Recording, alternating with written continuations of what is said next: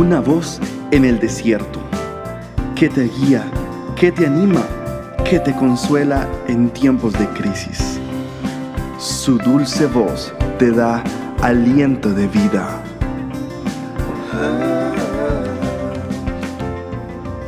Red de Mujeres Embajadoras.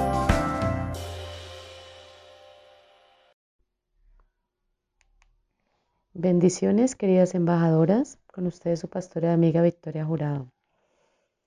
Quiero comentarte que la mujer virtuosa también nos da algunos consejos muy útiles para que obtengamos resultados en la planeación de nuestro tiempo y de nuestras actividades.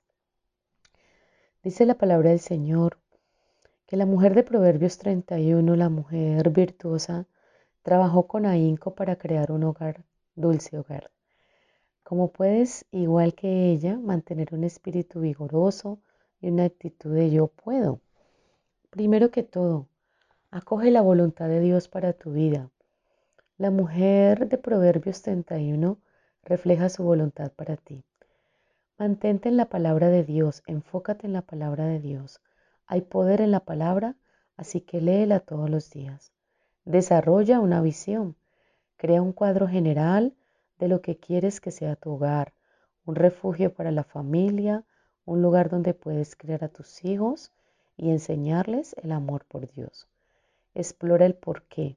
Descubre por qué haces lo que haces. Eso te ayuda a mantenerte motivada para hacer con dedicación lo que tienes que hacer. Ora por una actitud dispuesta. Pídele a Dios que te ayude a aceptar con entusiasmo las tareas que Él tiene para ti. Crea un plan de trabajo. Sí, querida embajadora, crea un plan de trabajo. Planifica y lleva a cabo tus tareas. Establece una rutina. Las rutinas nos ayudan a realizar nuestras tareas y a ser más eficientes.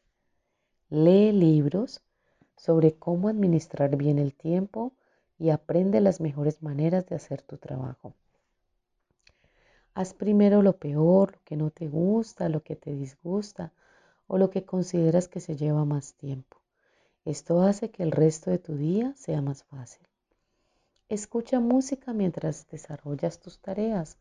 Eso te dará ánimo y te ayudará a combatir el decaimiento. Verifica qué tan rápido puedes trabajar y convierte tus tareas en un juego. Gánale al reloj. Reflexiona, querida embajadora, en las bendiciones. Alaba a Dios por lo que tu trabajo significa para ti y para aquellos a los que afecta. Selecciona, querida amiga, un paso a la vez. Eleva una oración, haz todo lo que tengas que hacer y disfruta cuando puedas decir misión cumplida.